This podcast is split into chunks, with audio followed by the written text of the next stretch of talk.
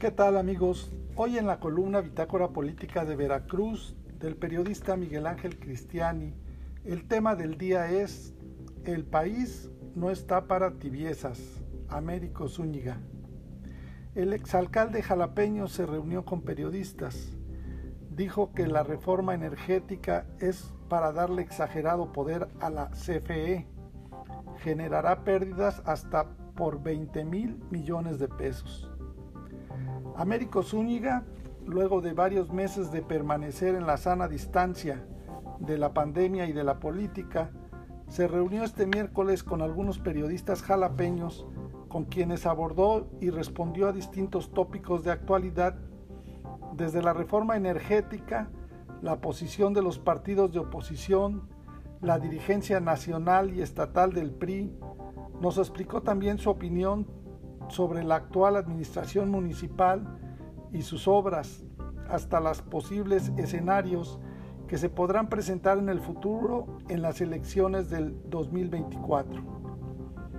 En principio, el tema fue de la nueva reforma energética, a lo que nos comentó que lo que tiene es dejar hacer de la Comisión Federal de Electricidad una empresa monopólica a darle un exagerado poder que implica pérdidas a las empresas que ya están produciendo aquí, pérdidas hasta por 20 mil millones de pesos. ¿Por qué? Van a generar litigios, van a causar litis, porque ellos ya están aquí desde hace mucho tiempo vendiendo paneles solares, los, los propios generadores eólicos y la hidroeléctrica. Nos dijo, a mí lo que me preocupa es la involución institucional del país. Se han creado instituciones en áreas de generar desarrollo, piso parejo para empresas y para inversiones. Se creó el SENACE, se creó la Comisión de Regulación Energética, se creó la Comisión Nacional de Hidrocarburos, no era otra cosa más que generar árbitros para darle certidumbre a las inversiones extranjeras que pudieran llegar a México. Nuestro país necesita inversión, no tan solo inversión pública, necesitamos la inversión privada y la inversión internacional. La inversión extranjera llega a un país si solo, si hay reglas claras. Nosotros hemos visto cómo nada más de una revisada de nuestra ley federal del trabajo se han ido ahuyentando japoneses, alemanes, porque no han visto que eso contribuya a la competitividad. Se han metido reformas para hacerlo. La generación de árbitros como la Comisión Nacional de Hidrocarburos eran herramientas de certidumbre jurídica y competitividad para las empresas. Ahora las quieren deshacer y ahora quieren hacer de la Comisión Federal de Electricidad un órgano regulado y a la vez regulador, porque se le van a dar todas las atribuciones. Sí creo que esta contrarreforma, porque no es una reforma, es simple y sencillamente regresar a lo antiguamente que ya se tenía. Está quitando de un trancazo los avances institucionales que en materia de energía se habían tenido. Muchas reformas se habían criticado de Peña, la educativa se criticó muchísimo, se echó para atrás, pero la energética era una que no generaba tanto descontento en razón de los beneficios que venían aparejados. Es más, era una reforma que le quitaba atribuciones al Estado para que fueran organismos autónomos, productos de la democracia, que gente calificada que iba a ser ratificados por el Congreso no eran empleados de gobierno y sale la, nueva reforma. Estamos viendo que la CFE está quebrada. Hoy por hoy no tiene la capacidad de energía que requiere el país. No la tiene y al llevar a cabo esta reforma va a estar aún menos porque el país se va a quedar sin la posibilidad de esas alianzas internacionales que podrían ayudar a la generación nacional de energía que necesitamos para ser más competitivos. Pero además, la verdad es que Los paneles solares son una chulada. La energía solar es gratuita. Alguien que está pagando 1.800 pesos al segundo día de la instalación de los paneles solares ya van a empezar a pagar 40 pesos. Y eso es lo que a los ojos de los cuatro teístas es un pecado brutal. Porque ¿cómo es posible que el sol sea una competencia desleal con respecto a la empresa que es de los mexicanos?